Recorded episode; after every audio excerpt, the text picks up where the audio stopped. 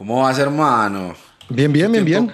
Mucho tiempo con ganas de hablar contigo, hombre. Pues igual, igual, un gusto acá. Conocer a sus ídolos. No, hombre. claro que dicen nunca conozcas a tus ídolos, ¿cierto? Yo no sé qué. Sí, porque, porque luego ya te das cuenta que, que, no, era para tanto. que son de barro. sí, sí. sí. Está muy chido también tu contenido, pues a mí me, gusta bastante escucharte ahí en Notas Sueltas. Mira, mira que hoy vamos a hacer un live porque hoy es el cumpleaños de la Tierra. El 22 de oh. octubre fue creado el planeta Tierra del año 4004 antes de Cristo, según el arzobispo de Asher. Alabado sea Yahvé.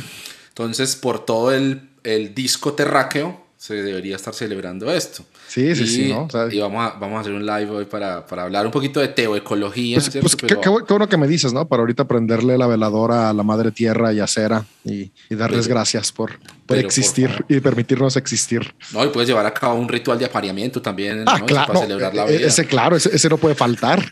digo, digo para, para qué seguir las espiritualidades mistéricas si no vamos a aprovechar lo bueno de ellas. Ahora sí que como, ah, como dice Génesis, no, vio Dios que era bueno, así que hay que agarrar lo bueno. Reduce a eso. Todo reduce a eso, hermano.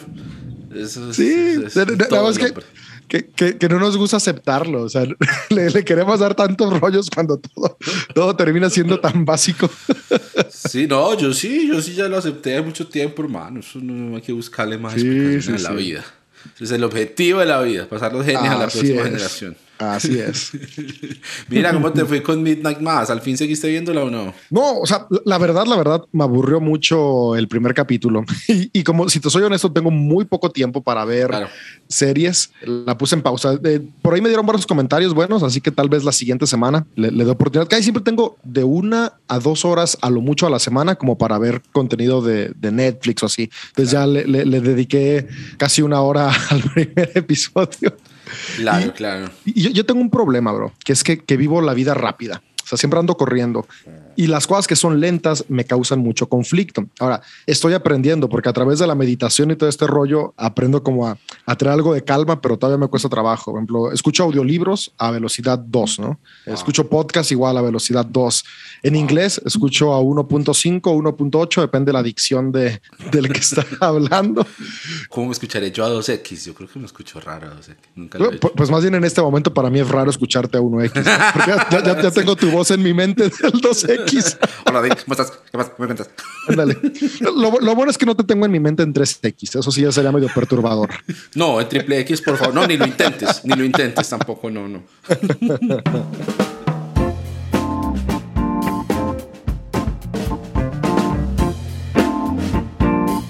Episodio 59 de Notas Sueltas. 59. Wow. Nunca pensé llegar tan lejos. Y nunca pensé estar hablando con este señor que tengo invitado aquí a este episodio que ustedes no se imaginan lo que vamos a hablar hoy. Él se llama David López de Guanajuato, México, donde es coach espiritual en una iglesia en San Francisco del Rincón, Guanajuato, México. Sí, sí, bien. Hice bien la tarea. así es. Muy bien. Estuvo bien hecho, amigo. bien, perfecto. David López es coach espiritual, es podcaster. Yo lo conozco. Bueno, tiene un podcast que se llama Místico y Práctico. Tiene otro podcast que se llama Añejado en Barricas. Y hace parte del equipo del podcast de Dice Así, que fue donde yo lo escuché por primera vez si mal no recuerdo. Y es un personaje que yo admiro, que le tengo mucho aprecio, de ese aprecio platónico que generan las redes sociales, ¿cierto? Porque no lo conozco en persona, lamentablemente, aún, pero entonces decidí invitarlo porque estoy seguro que lo que tiene para decir, ustedes tienen que escucharlo, por favor. Tal vez no hacerle caso, pero sí escucharlo. David, bienvenido, hermano, ¿cómo estás? Qué bueno que estés acá. Muy buena la, la advertencia, ¿no? Eso es importante. no, uno tiene que escuchar todo eso, sí, tiene que escuchar todo eso. Sí. contento de estar acá, men. Contento de estar acá contigo. Realmente es, es genial poder estar en notas sueltas de la leyenda que es cancionero cristiano. Así que muy, contento y honrado de, de, poder estar con esta conversación, amigo. Qué bueno, hombre. No, no, no. Pues para mí, aparte, es una cosa muy misteriosa porque vos tenés un enfoque en la espiritualidad que para mí es es, es, bien chévere, ahorita vamos a hablar de eso. Pero además tienes toda una historia con el alcohol. Pues, una buena historia con el alcohol, no la historia de, no, el alcohol destruyó mi vida. No, tú tienes un emprendimiento a partir de tu, de tu relación con el destilado. O sea, que ¿cómo es eso, hermano? Eso, es tan bacano.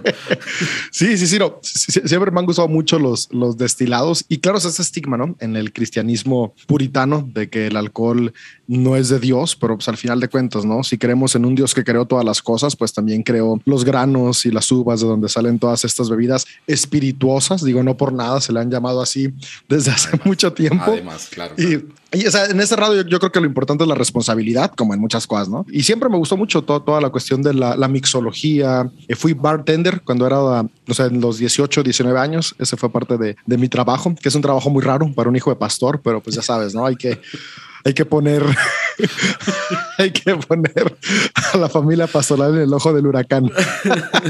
sí, sí, claro, para conservar esa sana tradición de. Sí, sí, no. Y ya, ya ahora de grande, eh, ahora con la pandemia, ¿no? O sea, cuando se empezó a bajar el trabajo y que estaban cerrados los bares, pues la verdad vi que en algunos lugares como New York y Los Ángeles eh, era como de que pues no puedes ir al bar, pero el bar va a ti. Así que te mandaban tus mixologías eh, en botellas y dije, pues ¿por qué no hacemos lo mismo en México? Y, tengo, tengo un emprendimiento que se llama Liquor Co, que es mixología personalizada. Qué lindo. Domicilio a Medellín no tienes todavía, ¿cierto? Todavía no. Esperemos pronto tener ahí envíos internacionales para que, que te puedan llegar tus cócteles favoritos, ¿no? Bueno, pronto lo es, es, relajante. A mí, a mí preparar cócteles o cocinar me relaja mucho. Es como, es como mi hobby. Así que ahí, ahí se juntan las dos cosas, ¿no? Se, se consigue algo de plata y se desestresa uno. Qué lindo, hermano. No, no, sé qué me desestresa más, si prepararlos o, o, tener que probarlos, ¿no? Para ver si van bien. No, yo creo que yo me inclinaría por probarlos. Yo creo que ya después del tercero o cuarto ya empieza a soltarse la tensión. Claro, claro. Vamos a ver cuántos aguantamos en este episodio, pues. Muy bien. Eh, David, hermano, pues me gusta empezar como ubicando a las personas sobre a quién estamos escuchando, ¿no? Entonces, ¿qué tal si arrancamos por contarle un poco a la gente que está oyéndonos hoy, un poquito acerca de tu experiencia con la fe? Ya nos adelantaste un poquito que es hijo de pastor, cómo fue crecer en ese mundo, tu historia con el cristianismo y ya ese caminar hacia otras experiencias en la búsqueda de lo divino. Me parece muy interesante que arranquemos por ahí. Sí, sí, sí, ¿no? Como dije hace un momento, ¿no? Crecí en una, en una familia con papás pastores, así que la cuestión del cristianismo y de la iglesia han sido parte de mi vida desde el día uno, ¿no? Incluso desde antes, porque ya sabes, ¿no? En la cultura de familia cristiana siempre está la historia de los papás de orábamos por ti desde antes y desde que estabas en el vientre ya declarábamos y así como de, ay, no. o sea, desde chiquito me estaban programando para tener que ir al psicólogo cuando fuera adulto. Gracias, papá. Pero sí, e-, ese fue el contexto en el que crecí. Y no, solo, no, solo mis papás son pastores, también mi abuelo es pastor, mi abuelo paterno. Él es también pastor y fue fundador de más o menos varias decenas de iglesias acá en la región del Bajío, en México. Es un mal de familia. Entonces, sí, ya, ya, ya viene de familia. Yo soy, yo soy ya la, tercera generación con ese mal en la, la sangre. tercera generación de, de pastores. Entonces, la, la, cuestión de la espiritualidad cristiana y la iglesia, pues es con lo que crecí, ¿no? Yo creo que al final de cuentas, pues la vida es, tiene sus, sus, cuestiones de causalidad y me tocó que la expresión de cristianismo evangélico que en la cual se hizo adepto mi abuelo era una expresión muy fundamentalista. Él, se, él fue adepto de, se llama la Iglesia Apostólica de la Fe en Cristo Jesús, que es, es, una expresión unicitaria. Entonces, de por sí el cristianismo tiene sus rollos, ¿no? Y, y los unicitarios, o sea, eso es una cerecita ahí en el pastel, porque si de por sí el cristiano evangélico ya cree que es mejor que los demás, pues estos compas se pasan de lanza, ¿no? Porque no nada más es cristiano, sino que eres cristiano del nombre, y, se hacen cada caos y cada revoltijo. Entonces, pues sí me tocó por ahí experimentar algunas cosas medio complejas. Ahora, mi papá de repente se queja mucho de, mis ideas muy progresistas y locas, que ya, ya ahorita tal vez van a ir saliendo a lo largo que vamos platicando, pero, pero yo le digo, mira, papá, al final de cuentas, pues no es mi culpa, yo crecí contigo y tú eres similar, ¿no? Porque él, aunque creció con esta cultura de mi abuelo, mi abuelo se hizo pastor cuando mi papá tenía como 14 años, así que pues básicamente su adolescencia y juventud pues ya le tocó con, con un papá pastor también, pero él cuando él comenzó a ser pastor, él cambió la dinámica, ¿no? Y él es un pastor pastor que en su momento, podríamos decir, fue progresista. Por ejemplo, él, fue de los primeros en las décadas de, los 80s y 90s en México, eh, incluir a la mujer en el ministerio, lo cual pues, era algo como de no manches, ¿cómo eso va a ser posible? ¿no? En, implementar la música que estaba sacando Marcos Witt en aquella época, que era así como la del diablo, ¿no? Entonces era como en el estado de Guanajuato fue la primera iglesia con batería. la de mi papá. Entonces era como de, oh, ahí es el diablo. Entonces, igual, ¿no? Él, comenzó con una perspectiva más ecuménica, que al final de cuentas tal vez los escuchas oyen ecuménico y se nos sacan de onda, pero ecuménico es tener relación con otras expresiones del mismo cristianismo. O sea, ni siquiera tiene que ver con interreligiosidad, sino mismos cristianos siendo, siendo compas. Entonces, e, él tuvo esta, esta perspectiva desde el principio, pero de cualquier manera, ¿no? Pues se mantenía esta idea del abuelo, que era como de, de, del unitarismo, que es muy segregatorio y pues ahí, ahí tengo muchas anécdotas medio intensas y extrañas. De, hecho, en algún episodio dice así, conté una de esas anécdotas medio extrañas y alguien se la mandó a una de mis tías y ahí se hizo un alboroto familiar, pero es como de, a ver, espérense, o sea, pues no podemos negar, no podemos negar los trapos sucios de la familia al final de cuentas, que, ni son sucios, o sea, simplemente son historias pues complejas, ¿no? Ya, ya sabes, tú sabes que, que, que, la religión tiene, tiene sus matices tenebrosos por ahí. No, que sí, que pues eso es como verme en un espejo, hermano. También hijo de pastores. Es que uno, uno, porque uno se agarra no solamente lo que sucede en el sermón, sino lo que sucede en el carro cuando uno va volviendo para la casa. Entonces, claro, sí. Es una experiencia completamente distinta de la iglesia. Todo el kit, claro, ¿no? Y, aparte la, la, experiencia en la iglesia, o sea, es la, la como el peso que, que tienes encima, ¿no? Porque tus papás son los pastores, ellos decidieron por vocación serlo, pero tú no elegiste y al final de cuentas las personas ponen un estigma encima de ti, esperan que te comportes de cierta manera, que hagas cosas de cierta manera, que termines eh, imitando incluso a tus papás, ¿no? O sea, a mí desde muy chiquito era como, tú vas a ser pastor. Y honestamente, o sea, yo incluso lo digo a mi psicólogo, no sé si hoy en día soy pastor por decisión o por programación neurolingüística desde que estaba chiquito. Porque puedo decir lo decidí, pero al final de cuentas somos el resultado de todo lo que escuchamos en el, en el pasado. Entonces, Igual creo que como todo, todo ser humano que, que, nace en la fe cristiana, tuve mis momentos de dudas y de crisis. Yo siempre he dicho, aquel cristiano de cuna, que me caga ese, ese término, pero, pero cualquier persona que, que nació siendo cristiana, que nunca tuvo una crisis así como decir, yo, yo no, no me aparté o no dejé de creer o no tuve dudas, yo digo, realmente todavía no ha abrazado la espiritualidad por su cuenta, porque sigue simplemente el patrón de lo que te dijeron que tenías que hacer. Entonces, la mayoría cuando tenemos ese momento de irnos, pues yo dije, ¿sabes qué? Esto no está funcionando para mí, mucha opresión, mucho fundamentalismo al punto de, no sé, crecí con una de estas infancias del cine es malo, las fiestas son malas, la tele es mala, o sea, había un tipo de peinado cuando yo era niño, no sé si también en, Colombia estaba, que era que te haces para abajo y aquí te haces como un copetito levantadito. Sí, sí, ah, e, El, mango, diablo, ¿no? O sea, los únicos peinados permitidos por Yahvé eran para atrás o de ladito. Dame un segundo. Entonces, pues, digo, hubo un punto donde yo marté de verdad de toda esta cuestión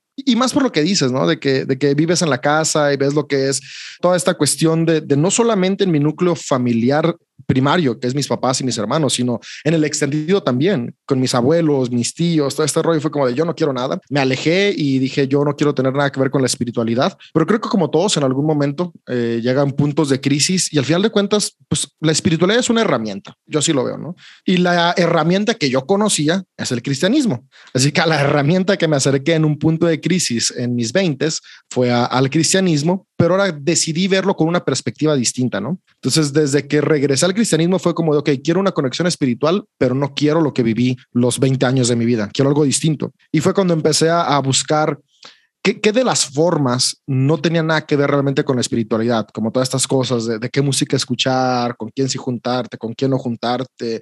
Y, empecé como una llamada de construcción de formas de iglesia, ¿no? Yo, recuerdo que yo le dije a mis papás, ¿saben qué? Ya otra vez creo en Dios. Uh, fue como fiesta para ellos, ¿no? Pero no voy a ir a la iglesia, o sea, no quiero nada con la iglesia porque yo estaba muy resentido con la iglesia, odiaba la iglesia.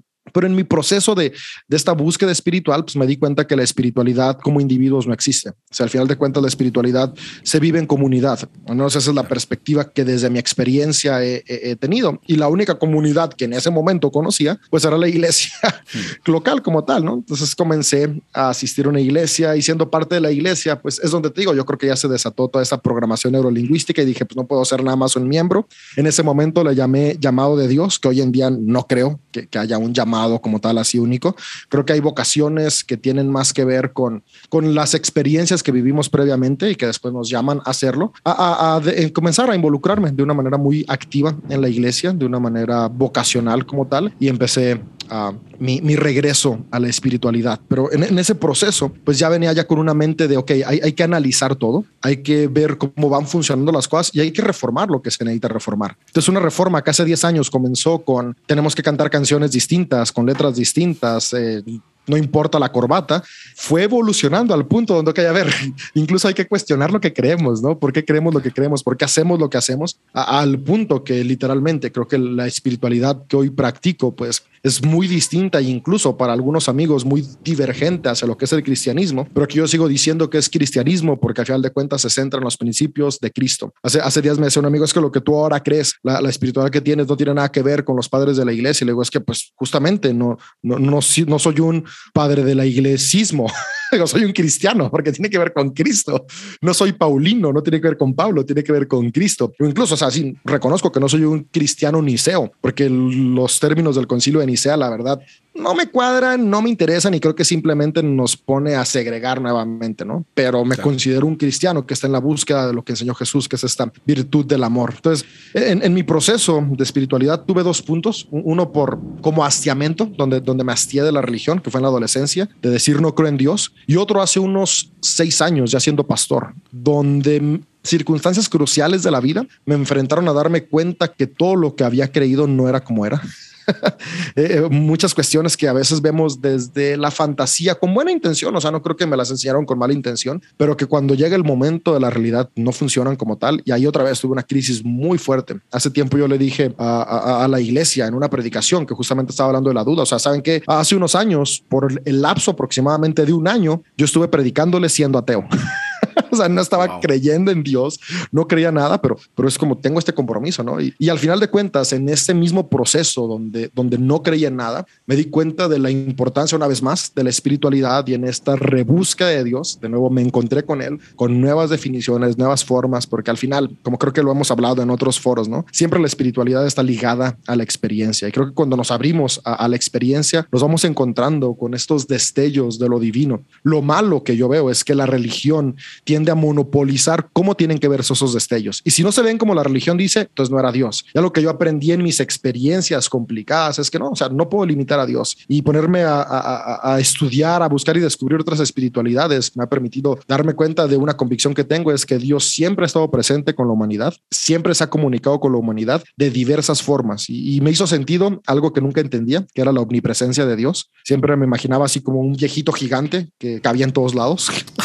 Entonces por eso es omnipresente, porque está en todos lados, porque si no de otra forma, no, no, Doctor Strange podría ser algo parecido, ¿no? Que está en todos lados al mismo sí. tiempo. Pero, pero, cuando entendías a que al final de cuentas Dios es esta energía divina que está en todos y en todo, dije, ah, ok, ahora sí, sí, sí puedo entender esta omnipresencia de Dios, pero eso al mismo tiempo, ¿no? Me, me llevó a ver pues la espiritualidad de una forma que no está limitada a lo que yo creo. Eso me parece muy interesante porque pensándolo desde mi yo de hace 10 años y cosas que te he escuchado antes y que estás mencionando en esta conversación, le podrían saltar a uno como unas alarmas, ¿cierto? Eso que le enseñaron como que, no, pero eso suena como nueva era, como así que energía, ¿cierto? Como así que meditación, pero meditación, de, de ¿cómo así que meditación? ¿Qué es eso? Y, y, y, como muchas veces, pues mira, por ejemplo, yo me acuerdo el conflicto que teníamos cuando cantábamos canciones que no decían Jesús por ningún lado, ¿no? Como Hombre, ellos no, el Señor, ¿no? Sí, sí que, es. que, era, que, era, para, para mi padrino Belcebú y no para Jesús. Imagínate, imagínate. No, o también la, la, ya, por ejemplo, las, las, las, cuando salió Jesús Adrián Romero, que decía así, eh, quiero encontrarme contigo, pero no decía Jesús. Entonces, y, y, y, creo que es como ese miedo también a lo espiritual si no tiene esa marca. ¿Sí? si no tiene la marca o el versículo de apoyo o si viene de pronto de otras propuestas de vivencia espiritual que no están cercanas al cristianismo o que el cristianismo de entrada ha marcado como heréticas, ¿cierto?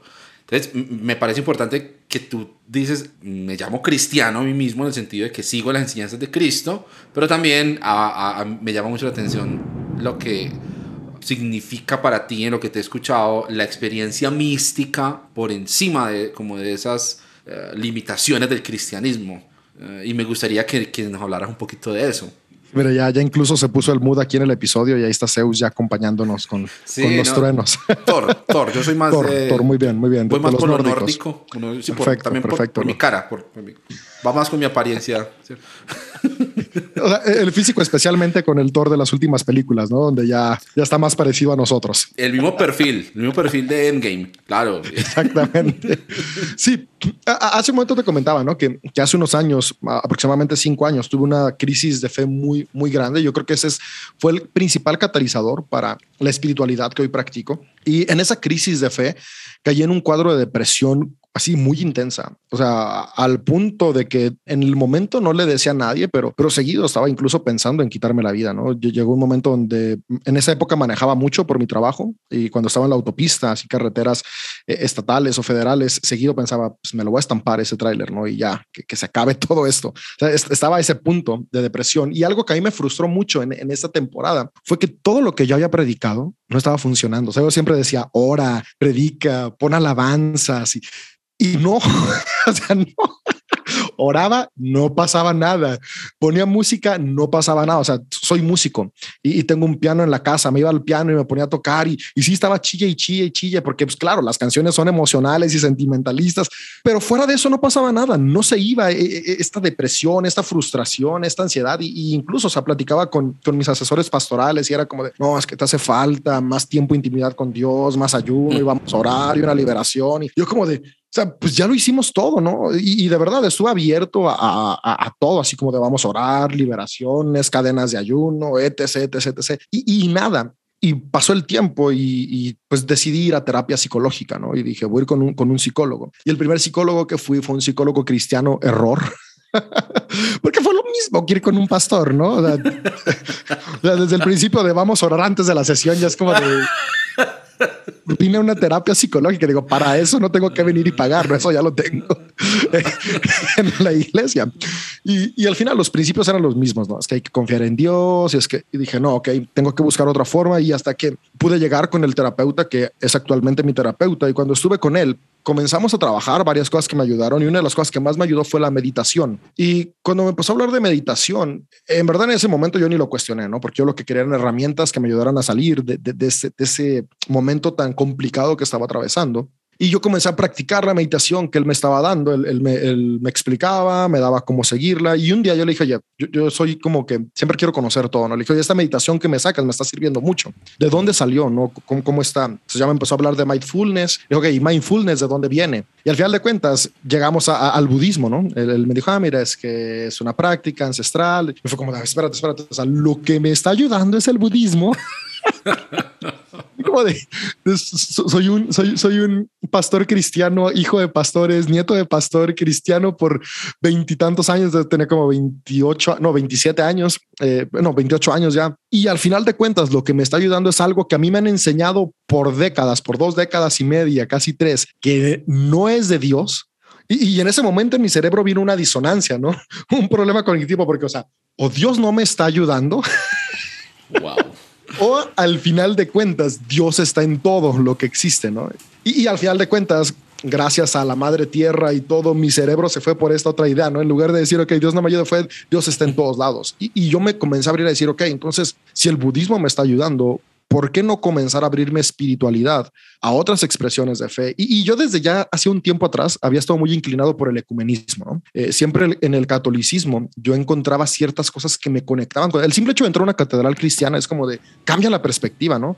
Aunque hoy en día amo la iglesia relevante al punto de que incluso mi iglesia es de estas cajas negras con luces, pero, pero la experiencia espiritual, porque, porque espiritual a veces lo, lo llevamos a planos muy muy ideológicos, pero espirituales es la energía que se manifiesta. En cuestiones de esto, entrar a una, iglesia católica, a una catedral o a una iglesia episcopal que también o luterana genera una, una sensación única. Y, igual yo, yo, siempre veía la forma en la que era la comunión en, el catolicismo y luego la comparaba con la Santa Cena. Era como de, o sea, en la Santa Cena como que no siento esta misma energía, aunque nunca participé de la comunión católica en aquella época, porque ahora sí, sí lo he hecho. Claro, si un, si un sacerdote me escucha, pues se, alarmaría porque sería como de no has hecho la primera comunión, pero pues como no te preguntan, pues yo nomás me paro y paso y ya. Una cosa para corregir, eh, si algún sacerdote sí, sí, no escucha. Sí, sí, sí, ya, ya saben ahí. Poner mi foto y decir a este, no, a este no darle comunión. pero, yo empezaba a ver estas cuestiones, ¿no? Dice, como que algo tenemos que aprender de otras expresiones de, fe. Entonces yo ya tenía un corazón ecuménico. Y luego cuando paso esta crisis de fe y la meditación budista literalmente es la que me saca del hoyo, entonces paso de un corazón ecuménico a un corazón interreligioso. Y, ahí pasan dos cosas, amigo. La, la primera es esta, comenzar a ver a Dios en todas las expresiones de fe, pero también regresar a la importancia de la mística, porque como te dije hace un momento, yo crecí en una familia pentecostal, mis abuelos eran así súper pentecostales, de que el Espíritu Santo y, reuniones que duran cinco horas, donde la gente brinca como loca y zambalaquea y balbucea y algo que la verdad a mí me hartó. Entonces yo llego a un punto cuando yo regreso a la iglesia es como de yo quiero la iglesia, pero todo eso no me interesa. E incluso hice una campaña lenta eh, cuando ya tuve como ah, cierta influencia en la iglesia de irnos alejando de esa perspectiva hasta que nos convertimos en una iglesia súper fría. O sea, fría, fría, fría, así como de todo, todo muy razonal. Y cuando paso esta crisis y veo que la mística, porque la meditación es místico al final de cuentas, porque el misticismo me gusta mucho cómo lo, dice Richard Rohr, que es un fraile franciscano muy místico, de los místicos cristianos contemporáneos que tenemos. Y él dice que la mística es el conocimiento adquirido a través de la experiencia. Entonces es experiencia como tal. Hay que sentirlo, hay que, como dirían nuestros amigos de la New Age, ¿no? hay que vibrar alto para que, para que se sienta esto. Y, y de repente por mi experiencia negativa con todas estas cosas, porque luego algo que pecamos los cristianos y los seres humanos, porque también lo he visto en, otras experiencias que no, que no son meramente cristianas, es tenemos una experiencia mística que nos cambia la vida y después queremos imitarla, ¿no? O sea, tal vez en algún momento te dio esto que le llamamos hablar en lenguas porque entraste en ese trance y en ese momento fue genuino pero luego ya no vuelve. Pero como tú quieres decir que sigue siendo, pues ya nomás vuelves a repetir las mismas trabalenguas, ¿no? Y rabarasaya, rabarasaya. O no, no está pasando nada, pero lo estás imitando y eso es de lo que yo me harté porque es lo que sucede en la mayoría de iglesias. Empiezas a brincar no porque sentiste algo, sino porque quieres hacer que suceda. Y entonces me fui al otro extremo de súper frío y en este proceso donde con la meditación empecé a sentir, porque sentía así literalmente cómo recorría la energía por mi columna vertebral y cómo esa energía iba sanándome. o sea, no, sé cómo explicarlo, pero sucedió. Entonces dije, ok creo que no debo de cerrarme a lo místico. Creo que en lugar de cerrarme es como encontrar el equilibrio, ¿no? Y darme cuenta que parte de ese equilibrio es que son experiencias únicas e irrepetibles. Y es por eso que que yo ya había escuchado del triciclo de Wesley, donde habla que, que la escritura eh, es lo que nos va guiando y en la parte de atrás va la tradición y la experiencia. Pero yo en este proceso dije, no, no, no, no, no, no, la rueda es la experiencia, o sea, lo que me va manejando es la experiencia porque cada ser humano lo experimenta de manera única. En el momento en el que la rueda deja de ser la experiencia, lo limito. Y cuando lo limito, ¿qué voy a producir? Que todas las personas quieran que suceda como le pasó a fulanito o a X o a Y y se pierde la intención de la mística por completo y se vuelve meramente un show, ¿no? Que no trae ningún cambio. Por eso hay tantas personas que tienen 30 años en la iglesia, 40 años en la iglesia, que hablan en lengua, se tiran, reciben al Espíritu Santo como 80 mil veces, pero siguen igual. o sea, siguen frustrados, sin vidas plenas, y sin, sin vidas satisfactorias, porque al final de cuentas no damos oportunidad a estas experiencias personales. Entonces yo dije, no, ¿sabes qué? La rueda de mi espiritualidad es mi experiencia. Y claro, no desecho la tradición ni desecho los textos sagrados. Ahora, lo que cambió ahí con la interreligiosidad es que aumenté mis textos sagrados. Dijo, ok, si en la Biblia hay cosas buenas, como hay cosas malas, pues también en las uras, ¿no? Y también en las ah, Vedas. Y, empecé a, abrirme este aspecto de, ok, si Dios está en todo lugar, pues puedo aprender de Dios en, en todas partes. Y al final de cuentas, me di cuenta que tanto los escritos sagrados como la tradición, como la experiencia, pues tienen que ir unidos por algo.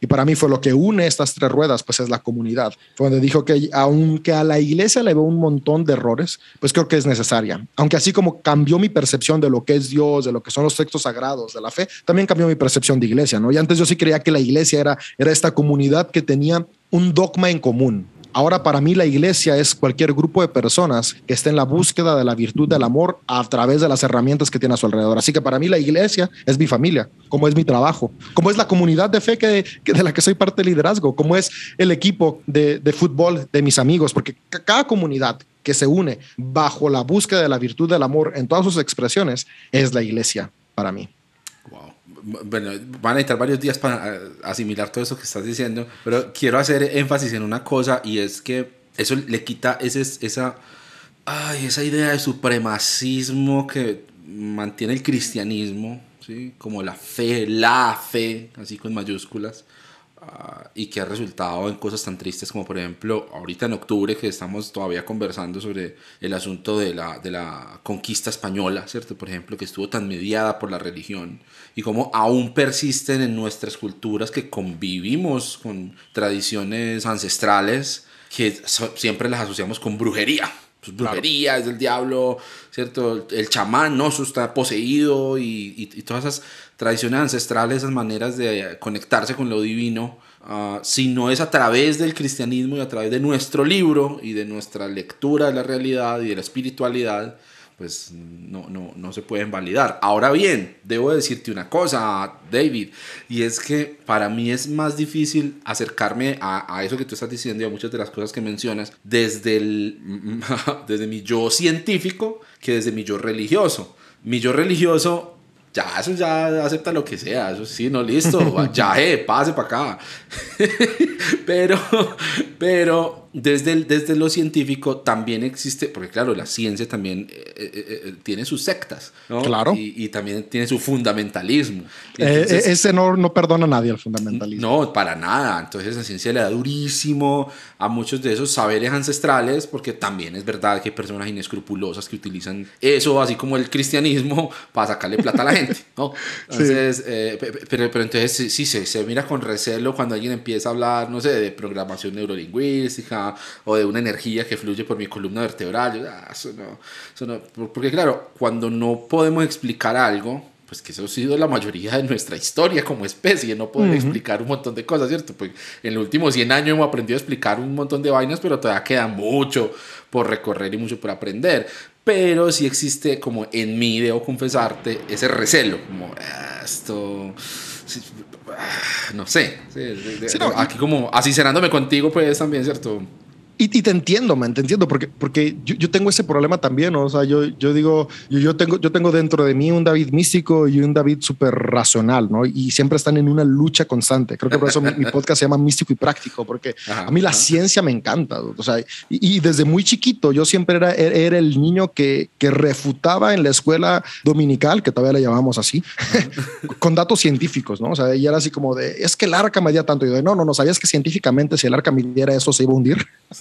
Y, es que solamente había dos especies. O sea, sabías que científicamente esas dos especies no iban a poder por tal, tal, tal, tal, tal. Iba a suceder esto y eso. Entonces, ah, desde la razón, todas estas cuestiones pierden hasta cierto punto validación porque no se pueden explicar.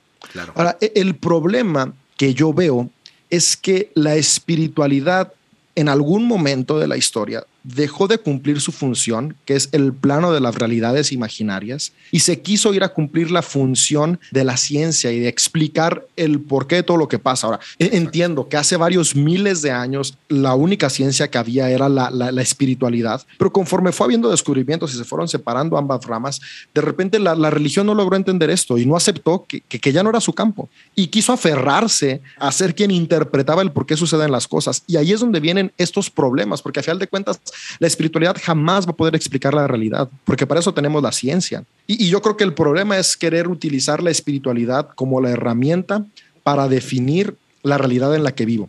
Eh, y viene desde ideas como de la Biblia es el manual de vida. No, no, no, espérate. La Biblia es un compendio de textos ancestrales espirituales que nos inspiran. Pero ¿cómo va a ser un manual? O sea, ni, siquiera un manual para la gente que se escribió, excepto de la Torah, que si era un manual para es una nación en específico. O sea, ni siquiera era para todos los seres humanos, era para una nación en específico. Pero, pero, pero, hemos en, en, este punto, ¿no? Donde queremos que, que la espiritualidad explique la realidad y ahí es donde se pierde y se crea una disonancia con la razón. Sin embargo, también cuando nos vamos completamente a la razón, perdemos esta parte donde está lo que no podemos explicar. Porque al final de cuentas, así surgió la espiritualidad. A mí me, encanta eh, eh, estudiar los orígenes del ser humano y, cuando nos vamos literalmente al año 320 mil antes de nuestra era, que ahí para nuestros amigos de la Tierra Joven les va a hacer un poquito de, ruido.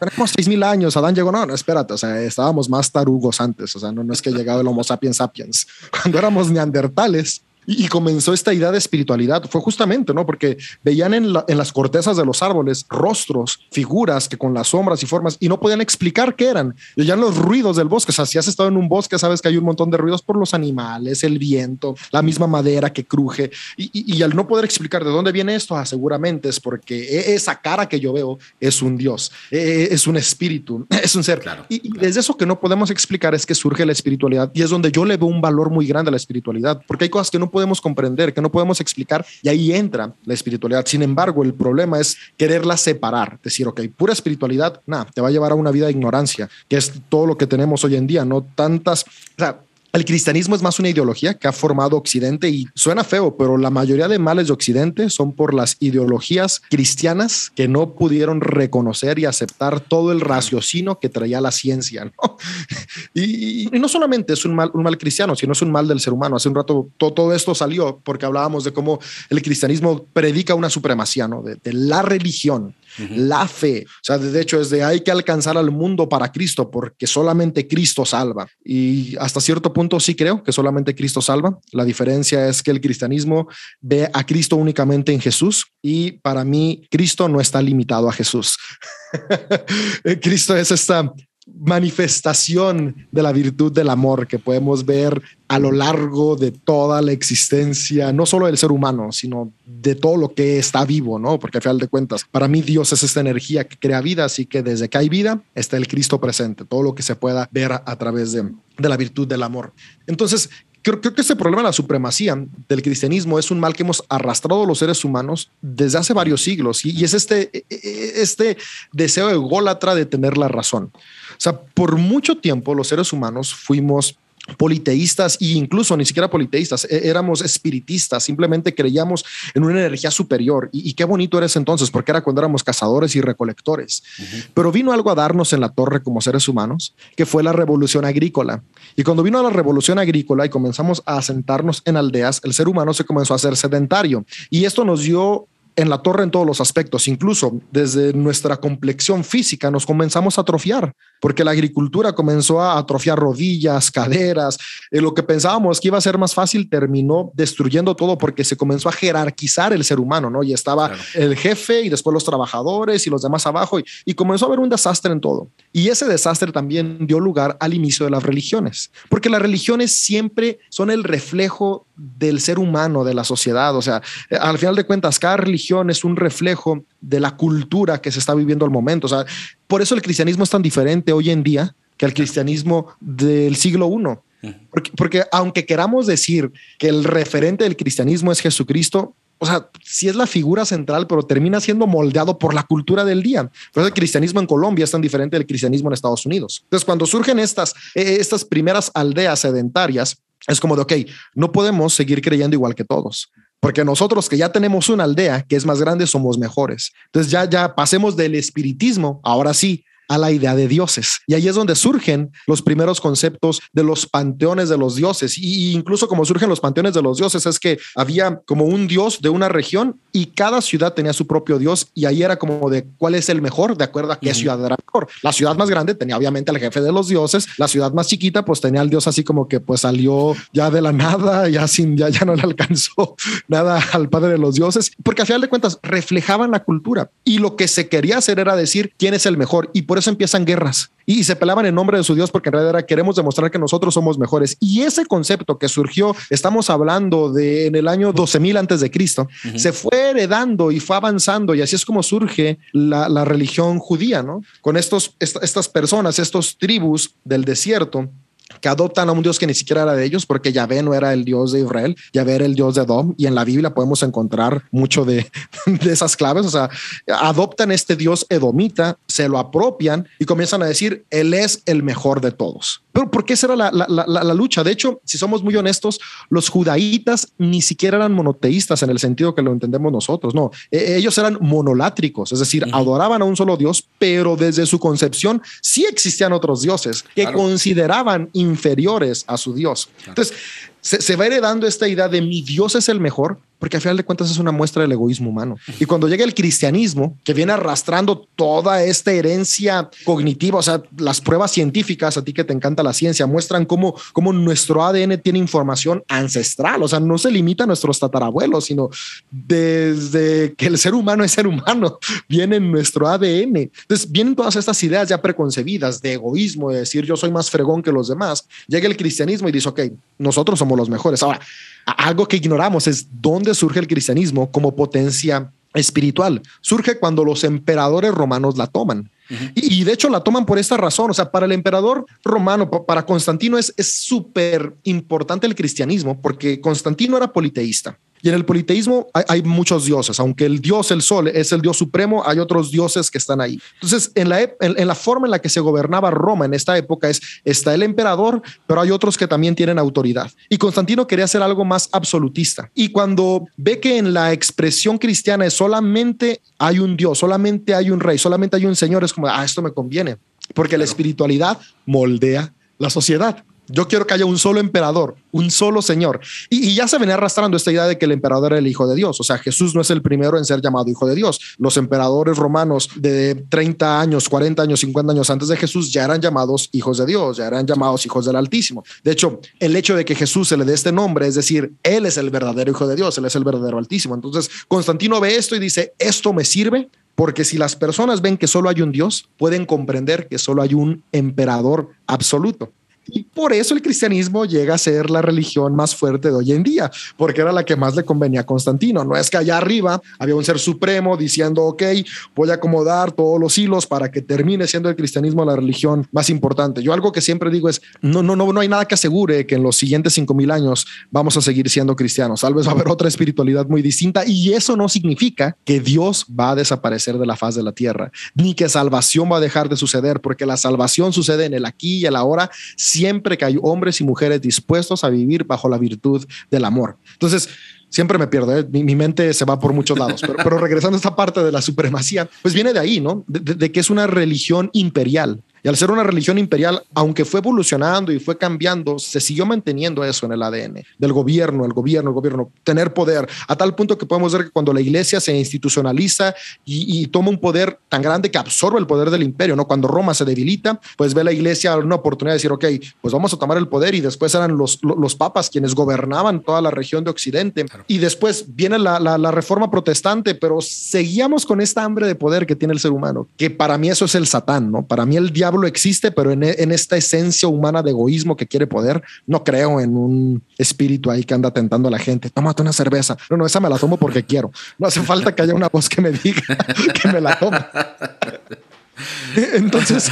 Quiero alcohol y no necesito tu tentación. Sí, no, no, no, no hace falta. Entonces, de, ahí viene esta idea, ¿no? Que después llega el cristianismo moderno de nuestros días, heredando toda esta cultura imperialista, donde queremos decir, yo soy el mejor. Pero no es que esa es la voluntad de la divinidad, es que ese es el egoísmo natural del ser humano y es justamente lo que Jesús vino a atacar, ¿no? Jesús vino a decir, hey, no se trata de, quién es mejor, si el fariseo, si el saduceo. E, es por eso que me encanta que el primer evangelio de Marcos sucede en Galilea, que era una región donde había muchos extranjeros. Por eso me gusta cómo, cómo al final de cuentas Jesús cuando, cuando comienza a hacer sus sanidades las hace a todo tipo de personas, porque está recordando, no se trata de ser los únicos, sino de recordar que la espiritualidad, la salvación, la restauración está para todos y todas las personas. Entonces, e, es desde ahí donde, donde comienzo a ver cómo si choca completamente las ideas de, ser interreligioso con el cristianismo contemporáneo, porque le pegan el punto del poder, ¿no? O sea, si tú le dices, no eres la única religión, entonces, entonces, ¿qué va a pasar? Y eso me ha pasado, porque gente me dice, entonces, si el cristianismo no es la única religión, ¿para qué convertirnos? Yo digo, pues es que no se trata de convertirse. O sea, a mí esa palabra me cae súper mal. O sea, se trata de adoptar un estilo de vida, una filosofía de vida. Y si el cristianismo a ti te sirve, dale. O sea, no se trata, si a ti te sirve alguna otra, otra expresión, dale, porque no es, no es de ver quién va a ganar más adeptos, que esa ha sido la pelea de las religiones por siglos, ¿no? ¿Quién tiene más? ¿Quién tiene más? No, no, no, no, no. Es transformar vidas. No me importa a mí cuál sea la espiritualidad que te transformó. Si te lleva a la virtud del amor, adelante. Ese es el fin. Por eso, uno de mis sueños, todavía no es una realidad, pero uno de mis sueños, y, hay más locos que sueñan lo mismo y lo han soñado desde antes, e, e, es poder cada vez crear más comunidades interreligiosas, donde en lugar de estar enfocados en ver qué dogmas creemos, poder estar enfocados en qué tengo yo para aportar para que los que están a mi alrededor puedan vivir bajo la virtud del amor.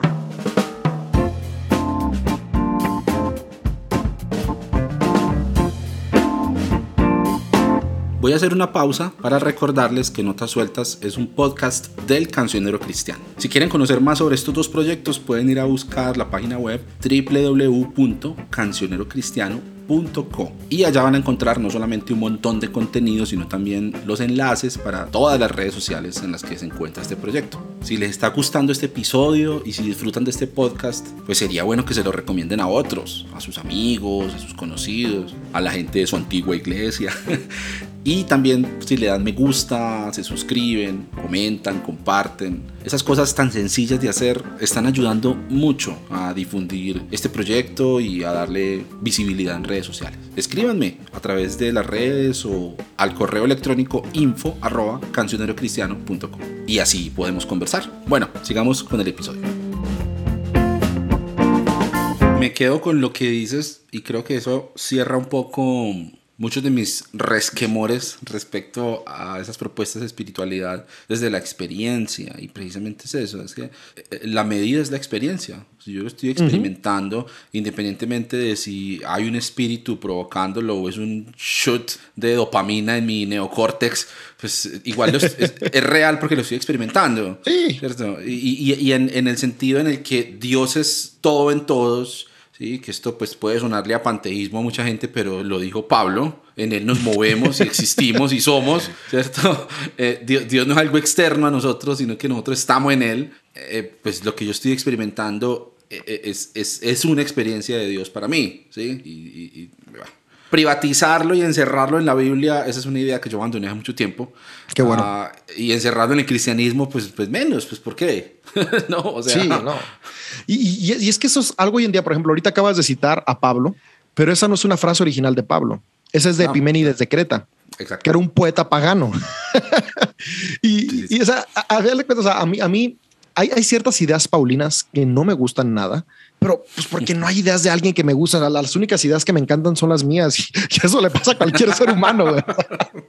a cualquier ser humano, a, aunque admiro a mucha gente, pues hay cosas que no me gustan de ellos. Entonces, mucha gente piensa que por, por mi forma de espiritualidad rechazo a Pablo por completo. Digo, no, no, no, no. O lo, que pasa es que le doy más valor a la enseñanza de Jesús que a la de Pablo. Y si algo que dijo Pablo contradice lo que dijo Jesús, pues lo siento, Pablito, pues a, te hago un lado, no? Porque soy cristiano, no paulino. La cosa es que la mayoría de, de, cristianos hoy en día son más paulinos que cristianos, pero bueno, sí. eh, se tenía que decir y se dijo y se por el meme, ¿no? pero, pero ya de ese punto, incluso el mismo Pablo e, era alguien súper sincretista. O sea, incluso aquí tengo tatuado el altar al Dios desconocido. Por aquí está. Ah. Wow. Ahí está, ¿no? Con, con la frase de, de, de, del versículo, ¿no? Hechos 17, ahí si alguien tiene duda de, verlo, porque, porque aunque Hechos no lo escribe Pablo, y aquí ya empiezan esas contradicciones disonantes porque... Ahora sí se muy, puso bueno este episodio. Es muy probable que lo que el autor de Hechos relata de Pablo no haya sido realmente Pablo, pero como Pablo ya era una figura importante, hay que presentarlo de esta manera y eso es lo que a mí me importa. ¿no? O sea, eh, a veces nos peleamos tanto por la historicidad cuando perdemos que el valor real se encuentra en el principio que enseña. ¿no? Hay un teólogo que se llama Bullman, igual y lo has, lo has escuchado, ¿no? Y Bullman, Bullman salió cuando estaba esta, esta revolución de la ilustración, cuando salen personajes como Rey Maurus o, o también como Strauss, que yo los admiro un buen y la verdad leerlos me ayudó mucho a comprender ciertas cosas de la espiritualidad, pero por ejemplo ellos estaban presentando mucho como a, a, Jesús de los evangelios y todos los evangelios como un mito. Y lo que pasa es que cuando se escucha que, que los evangelios son mitos, la gente es como entonces, ¿para qué los seguimos? Pero, pero Bullman presenta algo que a mí me encanta y es que dice, es que espérense, o sea, ¿por qué gastamos energía en tratar de comprobar la historicidad de esos relatos y si son mitos, son historias, lo que importa es el principio. Él hablaba del querigma, el Cristo uh -huh. predicado. O sea, si el principio está ahí, el principio transforma, es lo que importa. Si fue histórico, no, ya dejemos de pelear tanto. Y aunque Miner le encanta buscar la historicidad de Jesús, al final de cuentas, a mí, a, al mi yo espiritual es como de, pues a mí la verdad no me preocupa si Jesús existió o no existió, si lo que dicen los evangelios es histórico o no es histórico. Lo que yo ahí veo son principios que hasta el día de hoy me han ayudado. Y es por eso que lo sigo. Y es por eso que pienso seguirlos. Y, a esos principios se le han adjudicado a la figura de Jesucristo y por eso me digo cristiano. Porque escuchas esos principios y quien viene a la mente es Cristo. Y, es que ahí es donde, donde vamos como, como perdiendo mucho. ¿no? Entonces Pablo, regresando a Pablo, digo, siempre se me van las ideas por otro lado. Ah, tengo que aprender a ser más, más concentrado. Pero regresando a, Pablo y a Lucas, o sea, el Pablo de Hechos es un Pablo que podía ver a Dios literalmente en otros lados. Y por eso cuando llega aquí al aerópago, ya estaban otros dioses, no dice, hey, ¿por qué adoran otros dioses? Hey, ¿por qué tienen más dioses? No, no, no es, hey, qué bueno que son muy espirituales y esa parte a mí me encanta, porque está reconociendo la espiritualidad en la diversidad, no está menospreciando, dice, ok, yo solamente quiero hablarles de ese Dios más, de esa herramienta más. ¿Qué diferencia, no? Sería que cuando vamos con nuestra tía católica, en lugar de decirle, tienes todo eso? ah, qué bueno que eres muy espiritual y quiero hablarte de ese Cristo que tienes ahí. Claro, mira, qué bueno que eres muy espiritual, ah, quiero, hablarte de la virtud de, de, María, ¿no? Que si existió, que si no, pero al final de cuentas, la María que relatan los evangelios tiene muchas virtudes muy buenas, ¿no? ¿Qué diferencia si la siguiente vez que vamos con nuestro amigo que, que es budista, le voy a decirle, Ay, no, es que tú ocupas salvación? Se le, ah, mira, qué gusto que eres espiritual. Quiero hablarte de mi meditación cristiana para que después tú me hables de tu meditación budista y ver cómo podemos implementar mejoras los dos en nuestras distintas meditaciones. Qué, diferente sería esa, esa, espiritualidad, ¿no? una espiritualidad donde nos nutrimos unos a otros. Y yo puedo verla en aspectos que están dentro de la Biblia, pero como siempre, nuestro egoísmo nos lleva a decir, no, no, no, no, no, desechamos todo, pero pero eso no es el corazón de la divinidad, ¿no? El corazón de Dios que está en todos es podernos unir a todos. Por eso, por eso hay algo que está en Juan, que es el evangelio más místico, que, me gusta mucho. Y, la oración de Jesús en Juan es, Padre, te pido que un día ellos sean uno, así como tú y yo somos uno. Y el cristiano moderno lo ha interpretado como que Jesús quería que los cristianos fueran uno. Y aquí la cosa más estúpida es que el pastor espera que esa oración se conteste en que todos los demás pastores dejen de pensar como ellos piensan y comiencen a pensar como él piensa. y ese día se va a contestar la oración de Jesús. y eso es más satánico que nada, no egoísmo fluyendo a flor de piel. Al final de cuentas, yo, yo como veo esa oración es poder reconocer que lo divino está en todos. Y cuando yo reconozco que lo divino está en todos, aunque es diferente en mí, podemos ser uno. Porque no se trata de uniformidad, sino de unidad. Son dos cosas muy distintas.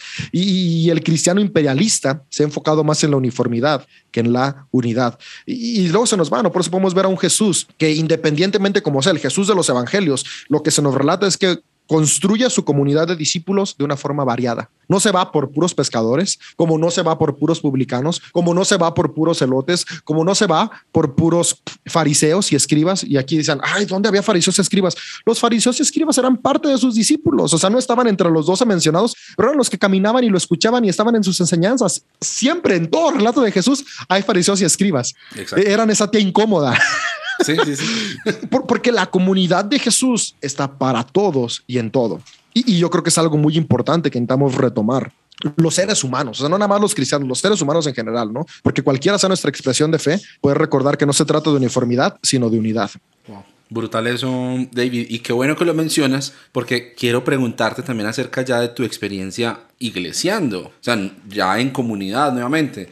Ese viaje que nos estás contando y del que extraes todas esas experiencias y aprendizajes, que, que, me parece fascinante, pues, y yo escucho tu podcast, escucho la lectura que tú haces de los evangelios, por ejemplo, ahorita que están estudiando el libro de Marcos en, en Dice así, me parece muy bacana esa propuesta y, y estoy muy de acuerdo con vos en lo que dices respecto a que la privatización del actuar de Dios en el cristianismo le cierra la puerta a lo más valioso que tenemos como especie humana y es ser capaz de reconocer la divinidad en el otro, en el diferente. Eso me parece a mí que es una cosa en la que tenemos que seguir pensando. Y bueno, claro, o sea, hay mucha gente que se alarma porque entonces creen que queremos el fin del cristianismo y acabar con el cristianismo.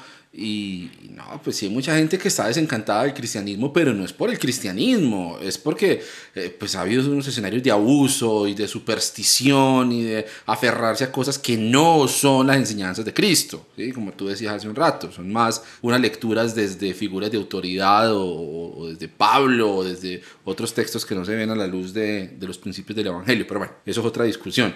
Pero entonces quiero decir que tú estás en comunidad ahora, o sea, tú no eres un hippie, pues que está por parado en un parque prendiendo velas y persiguiendo a la gente, ¿cierto? No, tú estás en una iglesia, eres coach espiritual, ¿cierto? Parte del equipo pastoral de CDO, es, es, la iglesia en la que tú estás, y me causa mucha curiosidad porque he husmeado un poquito por ahí en las transmisiones que hacen, y lo que tú dices, la estética es muy, muy, del mundo evangélico del siglo XXI, ¿cierto? Muy una estética de, de, de muy parecida a una iglesia común y corriente, ¿sí? a lo que uno iría un domingo por la mañana en el mundo evangélico.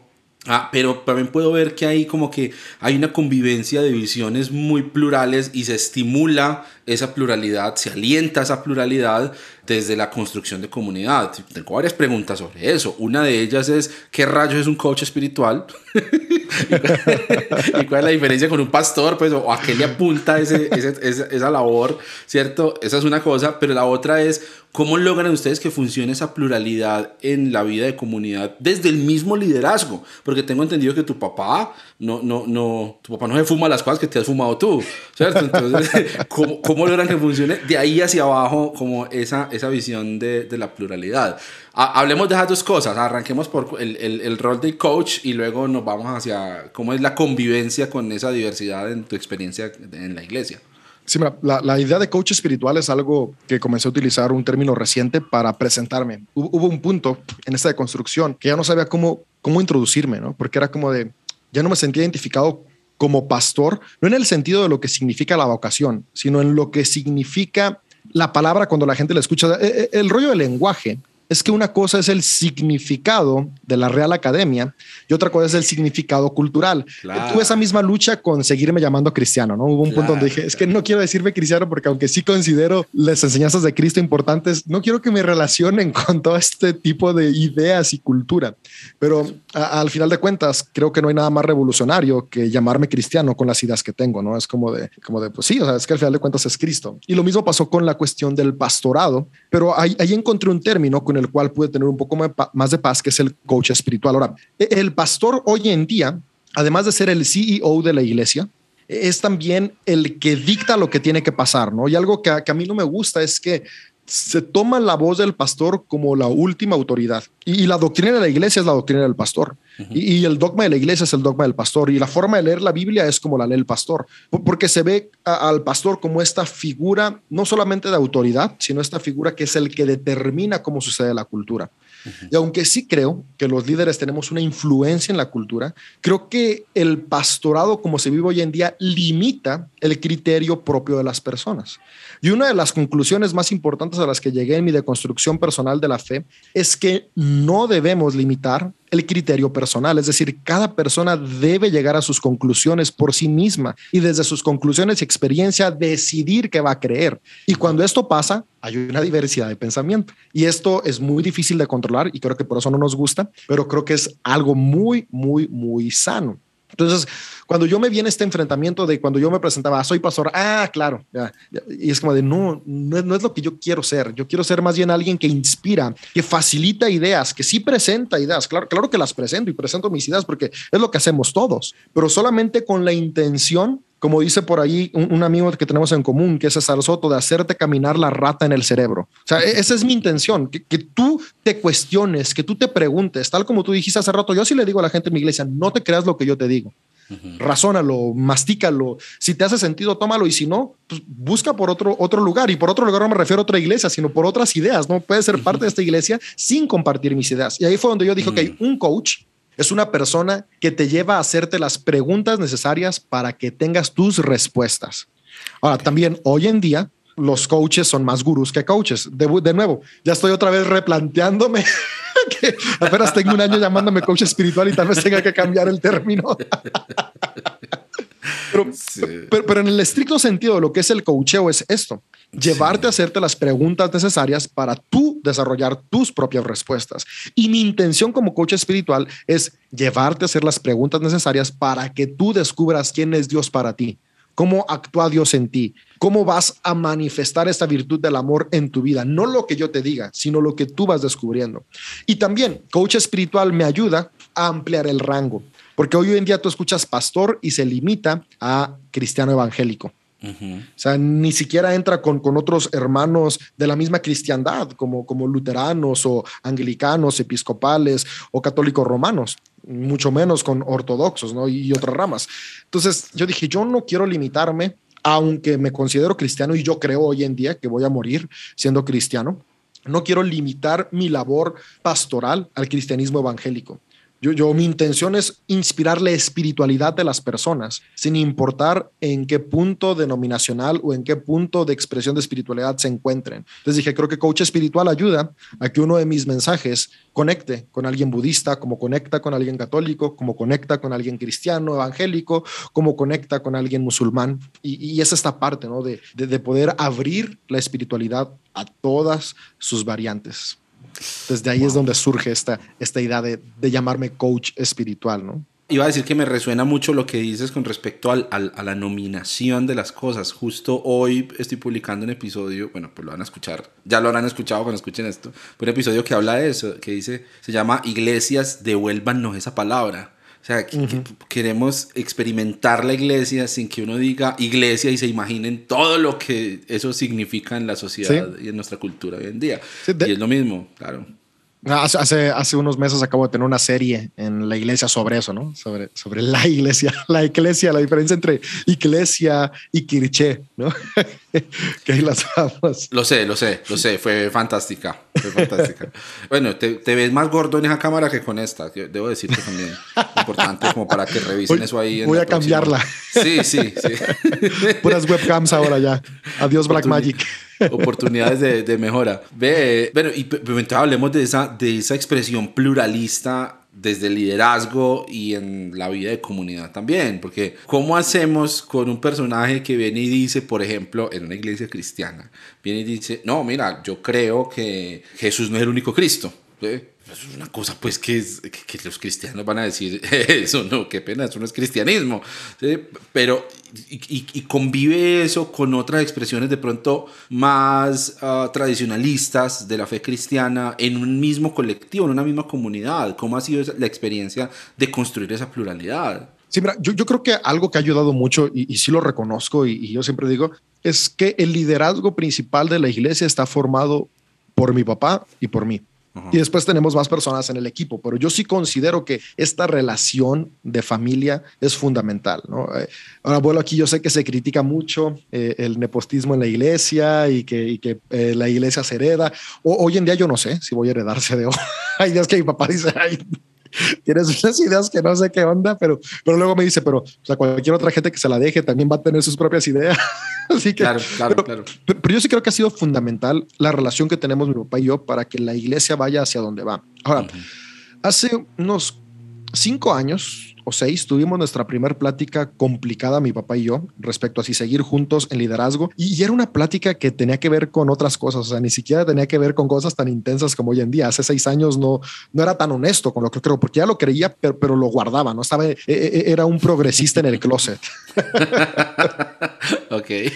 Y, y, y, pero eran otras cuestiones, ¿no? Que, que tenían que ver más con en ese momento sí yo ya estaba abriendo mucho mi apoyo a la comunidad LGBTQ, entonces tenía que ver mucho con, con ese aspecto, así como de cómo vas a casar personas de la comunidad LGBTQ. Eh, yo ya estaba también comenzando a abrirme más a, a, a, retomar los sacramentos en la iglesia, ¿no? O sea, no nada más es como símbolos, no, son sacramentos, son importantes. Eh, dejar de llamar la Santa Cena Santa Cena y llamarla Eucaristía o comunión, o sea, er, eran cosas que iban por ese rubro, que son como más, más leves, donde comenzamos sí. a decir, tal vez no va a funcionar, o sea, tal vez es momento de que cada quien tome su camino, pero en ese momento recordamos que cuando mi papá comenzó CDO, le pasó eso mismo con su papá, ¿no? Y mi papá inició CDO porque comencé diciéndolo, ¿no? Mi abuelo era muy fundamentalista, ideas muy de nada más nuestra denominación y nadie más, eh, la mujer no puede hacer nada, y fue mi papá como de, pues yo no puedo hacer iglesia así.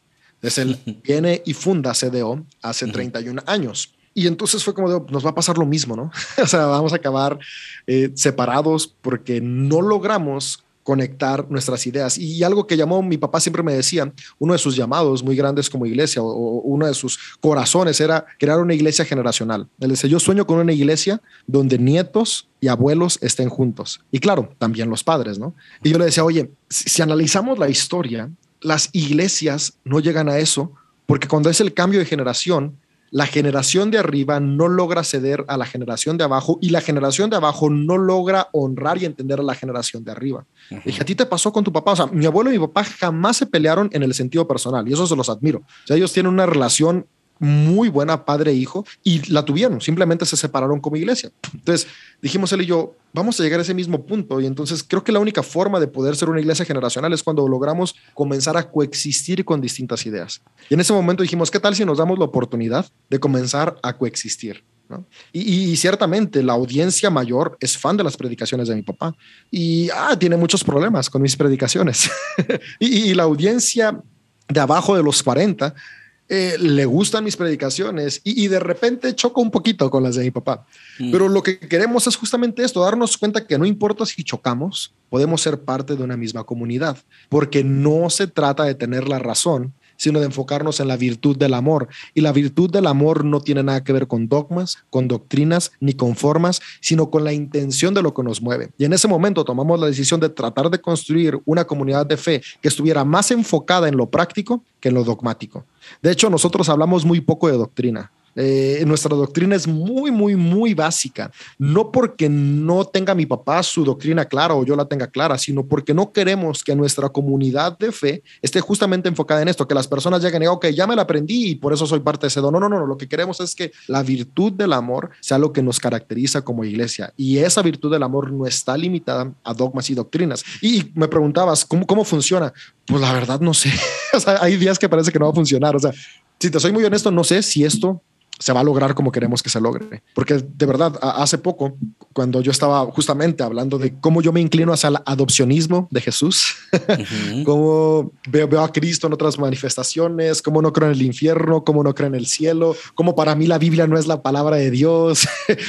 cuando empezaron a salir todas estas cosas más presentes, pues siempre empezó a haber más choques. Y aunque no lo predico, o sea, yo, yo no lo veo necesario también. También eso nos ha ayudado mucho. Hemos sido muy sabios en qué sí se predica y qué no se predica. O sea, yo no tengo que pararme cada domingo y decir, ok, hablan, habla, vamos a leer hoy Mateo, nada más quiero recordarles que Mateo no es palabra de Dios, no, no hace falta. Eh, pero tampoco es, es que lo escondo, ¿no? O sea, la gente te sigue en redes sociales y se da cuenta.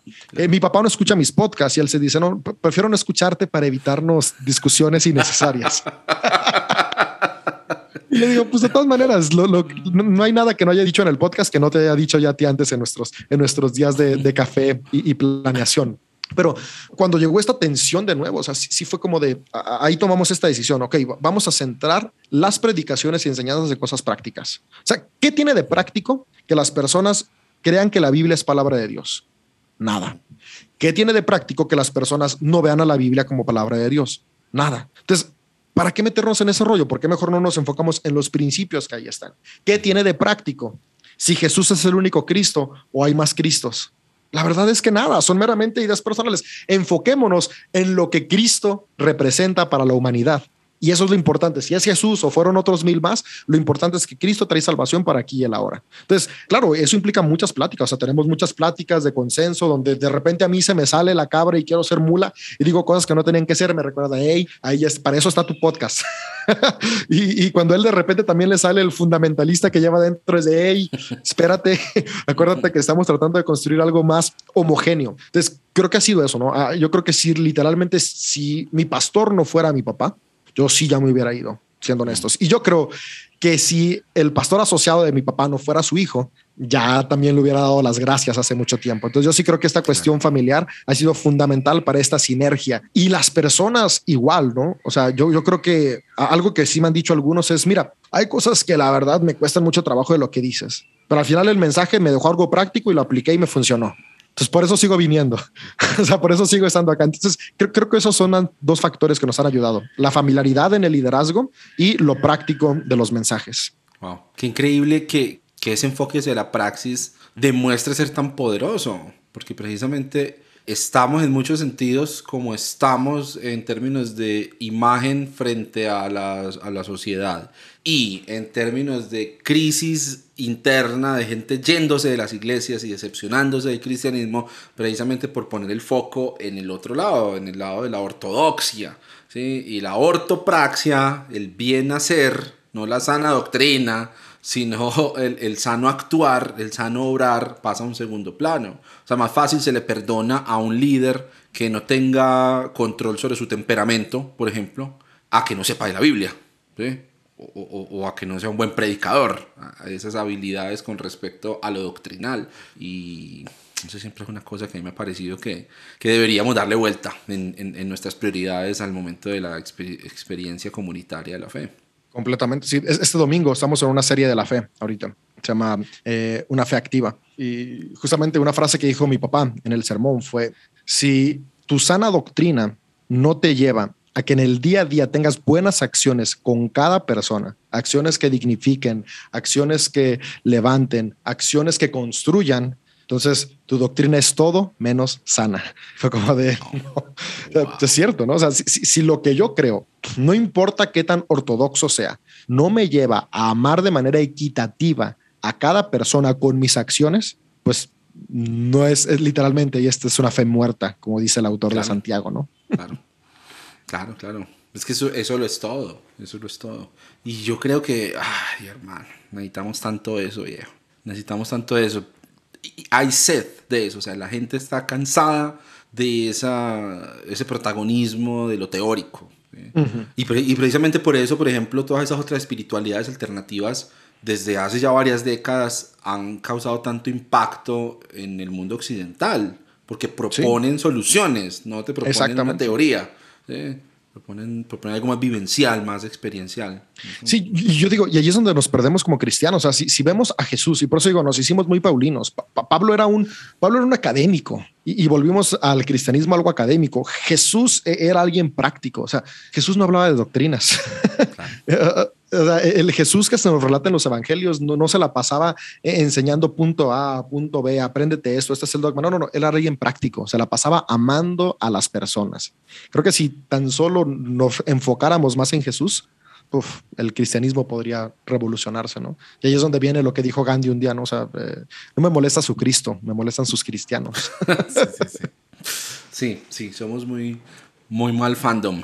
Eh, David, eh, estoy feliz de estar conversando contigo. Tengo una última pregunta para hacerte. Es una pregunta muy honesta de algo que estoy tratando de resolver y construir para mí mismo, porque eh, desde hace unos meses definitivamente rompí toda, toda afiliación con el mundo eclesial. Lo intenté, me acerqué en varias ocasiones uno negocia, ¿cierto? Uno dice como, bueno, estoy dispuesto a aguantarme esto por ganar una, una comunidad presencial, una comunidad donde yo pueda asistir, estar, ser parte, de pronto proponer desde algún lado, ir proponiendo algunas cosas diferentes, lo que sea. Pero no, no funcionó. y entonces ahorita estoy con esa pregunta, ¿qué hago con la iglesia, hermano? Porque tengo un niño de tres años y para mí la experiencia de crecer en la iglesia, si bien tuvo eh, estoy pagando de terapia todavía muchas de esas cosas. Creo que tiene muchas cosas positivas, un, un, un, sentido de pertenencia. Bueno, cuando yo era niño, nosotros no vivíamos más de tres o cuatro años en un lugar, porque mi papá era fundador de iglesias. Entonces él sembraba una iglesia y a los cuatro años nos íbamos. Entonces la gente con la que yo estudié, por ejemplo, con la que me gradué de la preparatoria, solamente estudié con ellos un año. Entonces yo no tenía como eh, eh, esa, esa afiliación con gente, como apegos. Mi punto en común, mi centro de afectos era la iglesia. Pues yo iba a los campamentos y me encontraba ya con los de por acá, de tal ciudad, de tal otra, de tal otra. Iba a las actividades eh, cuando, cuando era más niño, luego de jóvenes, luego ya de adulto. Y ese fue como, como todo mi círculo social. Entonces toda esa ruptura cuando llegó fue una decepción durísima en todo el centro de mi ser. O sea, eso fue una cosa de la que aún me estoy reponiendo en muchos sentidos, sobre todo en ese desencanto con lo que significa la iglesia. Pero, parce, yo quisiera yo quisiera llegar a, una respuesta respecto a por qué vale la pena insistir con esto de uno meterse a una iglesia cada ocho días. ¿no? uno puede experimentar su vida de fe colectivamente. Hay muchas alternativas hoy en día, hay comunidades alternativas que no te exigen una afiliación, hay bueno, clubes de lectura, comunidades virtuales. Yo tengo pues seguidores y uno dice, convoca y dice, vamos a charlar este domingo y se sube gente a un Zoom y uno habla con ellos y se cuenta cosas. Pero de todas maneras, esa, ese, ese calorcito de la cercanía y de desarrollar una relación con gente de carne y hueso que vos ves ahí al frente es muy necesaria. Entonces, estoy haciendo esta pregunta durante toda esta temporada porque sinceramente quiero, estoy recogiendo razones para armar yo mismo mi propia eclesiología, ¿sí? Eh, mi propia teología de la iglesia eh, por Abner, no tanto por, sino para, para Abner, ¿sí? para mí mismo. Ah, y la pregunta es, ¿vos qué crees que debe haber en una comunidad de fe, en una iglesia, que debe ser ese componente, ese ingrediente que te haga decir, ah, yo tengo que estar ahí, vale la pena estar ahí? Yo creo que lo más importante es que debe haber inspiración y no adoctrinamiento. Y, después de la inspiración sobre el adoctrinamiento, creo que debe haber comunidad porque en muchos lados no hay comunidad, o sea, eh, se reúnen y, tienen, tienen el, servicio, el culto colectivo, pero termina y no hay comunidad. Entonces, buscar que se promueva estos espacios de comunidad, ¿no? Donde, donde puedas conversar con otros, conectar con otros y desde un punto de inspiración y, sobre todo, y eso para mí es un no negociable, eh, el respeto del pensamiento crítico, o sea, donde, donde respeten tus ideas, donde para poder ser parte de, o sea, porque hay mucha diferencia entre ser parte de y asistir, ¿no? Porque muchas ideas dicen ven como eres, pero no más como espectador. Ya en el momento en el que te quieres involucrar y ser parte de la comunidad cambia. Y eso a mí me da un coraje, porque es como de qué hipócritas. o sea, una comunidad donde realmente ven como eres, ¿no? Y, con tus ideas distintas se parte de la comunidad, ¿no? Con, con tus perspectivas diferentes se parte del equipo. Lo que, o sea, una comunidad que pueda ver el oro en cada persona. ¿no? No, nada más en aquellos que están dispuestos a decirle sí al jefe de la organización. Entonces, pensamiento crítico, inspiración, no, no, no tanto dictar normas, sino que te estén inspirando y que realmente se construya esta cuestión de, de amistad. Y, sí creo que es importante. O sea, hay una frase que, que literalmente estoy pensando en tatuármela, porque así como tú, men, yo, yo también lucho mucho y es bien raro porque soy pastor, pero literalmente lucho con la cuestión de iglesia. Cuando recuerdas que eres el pastor. hay, días que es como yo voy a ir a la iglesia y luego mi esposa me recuerda, pero eres el pastor de, ah, sí, sí, tengo que ir. Tienes rollo, ¿no? Y especialmente, por ejemplo, yo ahorita lucho mucho con la cuestión de la comunidad con otras iglesias, con otros pastores. Pero digo, okay, si yo quiero ser interreligioso, pues no puedo comenzar con no aceptar a otras personas que son cristianos diferentes, ¿no? O sea, ahí estaría pues yéndome por otro lado. Entonces, hay una frase que dijo San Agustín, si no me equivoco, y si me equivoco ahí en tu audiencia o tú mismo me corrigen, que es que es, la, iglesia es una prostituta, pero también es mi madre. Y esa, esa frase ha resonado mucho en mi mente. Ahora, no, no en el sentido que creo que la iglesia es mi madre, no, sino en el sentido de la importancia que tiene la, la iglesia como, como iglesia, ¿no? Como comunidad que busca la espiritualidad. O sea, ahora con la pandemia me di cuenta, ¿no? Cómo, cómo celebrar el sacramento de la comunión no es igual desde una pantalla con, con mi panecito y mi vinito, que en la comunidad donde se siente esta energía, porque a fin de cuentas el sacramento es eso, es, es una manifestación palpable de lo que no se puede palpar. Y si el sacramento de la Eucaristía es una representación del cuerpo de Cristo, y el cuerpo de Cristo son las personas, es solo cuando estoy rodeado de otros que experimento esta energía del cuerpo de Cristo entrando a mí a través del pan y de la sangre de Cristo entrando a mí a través del vino. Allá en otro podcast hablaremos sobre qué significan, que aquí no da, tiempo. Eh, pero sí, no, igual el bautismo, el, cantar, el escuchar un mensaje, el orar, todas estas cuestiones generan una energía única. Mm. Y aunque no creo que son las que definen si mi espiritualidad pues, más bien las que definen mi conexión con Dios, sí creo que definen de una gran manera qué tan viva está mi espiritualidad. Entonces, entonces, yo sí creo que es importante ser parte de una... Ahora, recuerda esta parte, o sea, la única comunidad de fe sana no es la cristiana. Tal vez Tal vez de repente te encuentras súper cómodo y encuentras estos aspectos en una comunidad budista o una comunidad sufí o en una comunidad agnóstica, uno nunca sabe, ¿no? Uno nunca sabe. Y recordar, ¿no? Que, que, aunque la iglesia, el grupo de personas que buscan la virtud del amor está en todos lados, con tus amigos, con tu familia, con otros lugares, pues, pues esta parte del enfoque espiritual religioso, porque si sí es religión, y, muchos dirán, no, la religión es mala, no, la religión es buena, al menos para mí, David López, ¿no? Que son todos estos rituales, estas, estas secuencias que conectan lo intangible con lo tangible, pues sí, sería bueno poderlo tener. Y por otro lado, puedes decir, ¿sabes qué, David? No, es que yo sí quiero algo que sea de, corte cristiano, pero, pero sin todas esas cosas feas de la iglesia. pues, pues, tal vez, ¿no? Se, se da la oportunidad de que en algún punto, junto con otras personas, puedas conectar y desarrollar una comunidad que haga eso.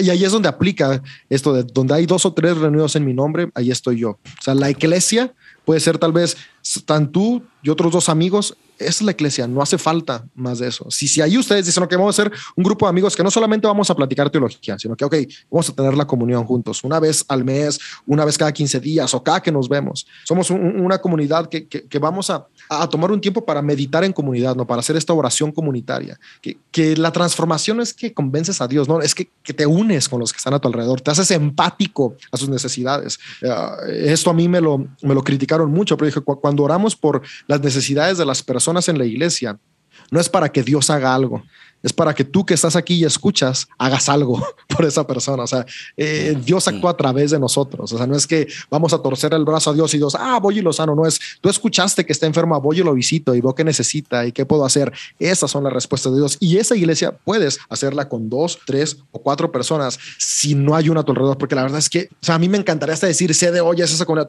Todavía no es. Estamos en el proceso de serlo. Tal vez si vinieras presencial a la tercera semana dirías, no, ya no voy ahí.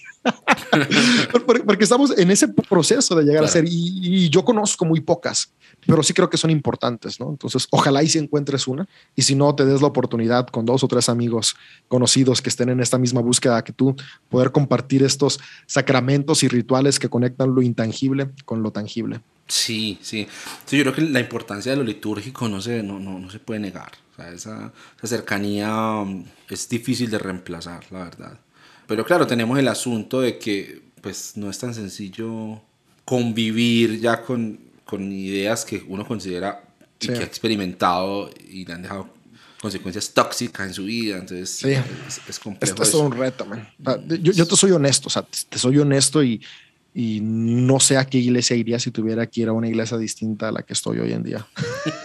Tal vez estaría haciéndome las mismas preguntas que tú, así que, que valoro tu pregunta y me ha hecho ponerme a pensar también bastante, mm. replantear qué, qué respuestas encontrar, ¿no? Porque creo que como esa pregunta que tú haces, hay un montón de personas haciéndose esa pregunta hoy en día. Un montón. o sea, que no quieren, no quieren renunciar a la espiritualidad por las opciones que hay, pues han sido tan tóxicas que, que en lugar de construirlas les destruyen. ¿no? Y, yo creo que un llamado ¿no? a todos los líderes que escuchan tu podcast a replantearnos y morir al egoísmo. si quedó alguno para estas alturas.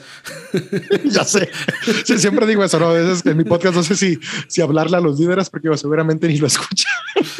a los líderes hay que hablarles al principio, antes de... Sí, sí, sí.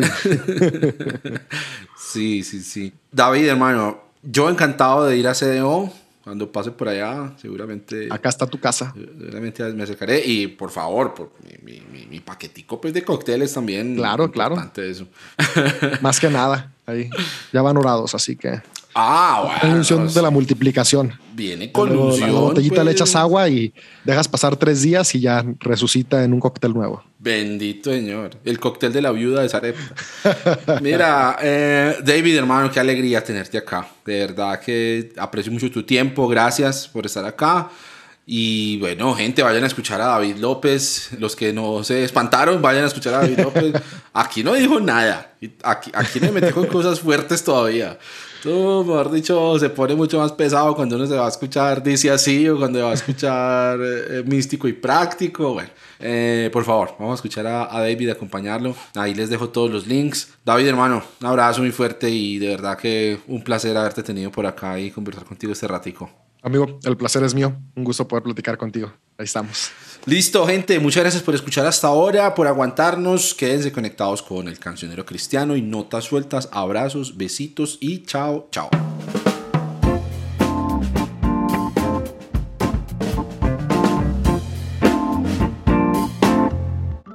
Trun,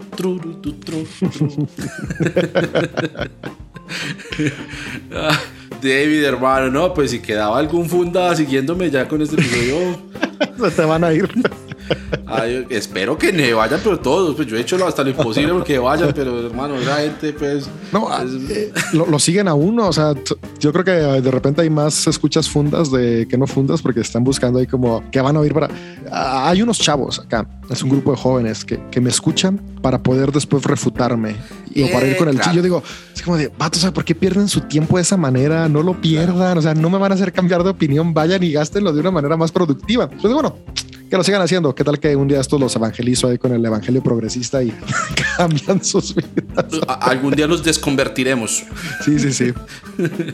Eh, no, y, pero en serio, en las redes la gente se pone brava, en berraca. Claro. Me escriben, para me escriben estos días mal. No, sí, te voy a dejar de seguir. Ay, miren, estos días todavía me está siguiendo. Entonces yo no entiendo. Pues es más como llamar la atención o qué. Si ya me está escuchando, vete, por favor. no mentiras, pero, pero sí es cierto, es raro. Es que es, que es muy raro. la gente como que tiene que expresar esa indignación. porque estás diciendo esto? Yo te estoy siguiendo en Instagram y cómo me vas a traer esto a mi timeline. Me voy. Y me tienes que no, siguen ahí como morbo. ¿Sabes yo qué he descubierto desde mi experiencia? Pero lo que me he dado cuenta es que, es que los seres humanos somos súper espejo. O sea, y eso es una realidad. Y al final de cuentas, desde mi experiencia, todo lo que yo criticaba antes, porque yo era de esos así críticos machines, yo llegué a ser ese funda incómodo y, y apologeta así de que hay que defender. Y, luego venían mis, mis broncas de disonancia porque estoy defendiendo algo que no sé. Y ahí me di cuenta, o sea, lo que más defiendo es lo que más dudo. O sea, lo que más critico es lo que realmente estoy más teniendo incertidumbres en el momento. Yo por eso siempre digo, o sea, los pastores más homofóbicos son los que traen por ahí cosquillitas en sus sinorillas. o sea, le tienen tanto miedo a su parte femenina, sexual, que, que no hay mejor manera que criticar a los que no le tienen miedo a esa parte, ¿no? Y, lo mismo pasa con cuestiones doctrinales, de fe. O sea, quien, realmente dice, no sé si Jesús es Dios, pero pues es lo que me han dicho y ese es mi punto de seguridad. Alguien viene y le dice, no es Dios, ¿cómo de que no? Tiene que ser. Y, van y lo escuchan porque tienen esas dudas genuinas. O sea, realmente sí están, sí están dudando, pero desafortunadamente el sistema les ha enseñado a no dudar, a no cuestionarse. Entonces yo ahí es donde empecé a tener empatía con toda esa gente que me critica. Digo, ok, está así de enojada, pero porque tiene esas dudas, ¿no? Y no se puede permitir externarlas y esta es la manera tóxica y desintegrada de decir, hey, estoy dudando, no estoy seguro de lo que creo, lo creo solamente porque me lo dijeron. Y, sí, es algo que, que lo, he, lo, he, podido ver como un consenso cuando de repente ya se abren personas a hablar. Cuando, cuando un funda enojado en redes sociales, de repente el universo cuántico conspira para que puedan tener una conversación elocuente, terminas dándote cuenta que eran dudas genuinas y dices, ¿por qué no te habías permitido tenerlas? Y dices, ah, ¿Cuánto, ¿Cuánta libertad realmente le hace falta a la iglesia que proclama la libertad? O sea, tenemos dos milenios proclamando la libertad, pero con acciones oprimiendo a las personas. Ah, es que, qué triste esa disonancia. Es que es muy raro, es muy raro. Yo no sé, yo no sé qué va a pasar. No sé, no sé para dónde va esto, viejo, pero necesito que resuelvan rápido, pues, el cristianismo, cómo es que va a quedar para ver yo dónde me ubico. ya sé. o si va a ser budista, pues, una vez ya. Yo, yo, sería un buen Buda. Yo no sino raparme y. Que dices, ya nomás me rapo y listo. Quedó, quedó. Vengan a joderme la barriga. Muchas gracias por unirse a la conversación en Notas Sueltas. Recuerden que si quieren conocer más sobre este proyecto y sobre todo el contenido que tiene Cancionero Cristiano, pueden ir a la página web www.cancionerocristiano.com. Y también recuerden que le ayudan mucho a este proyecto si le dan me gusta, se suscriben, comentan, comparten este contenido. Son cosas muy sencillas pero que le ayudan a dar visibilidad a este proyecto y que llegue a más gente. Mi nombre es Abner Trejo, les envío un saludo desde Medellín, Colombia y los espero en el próximo episodio.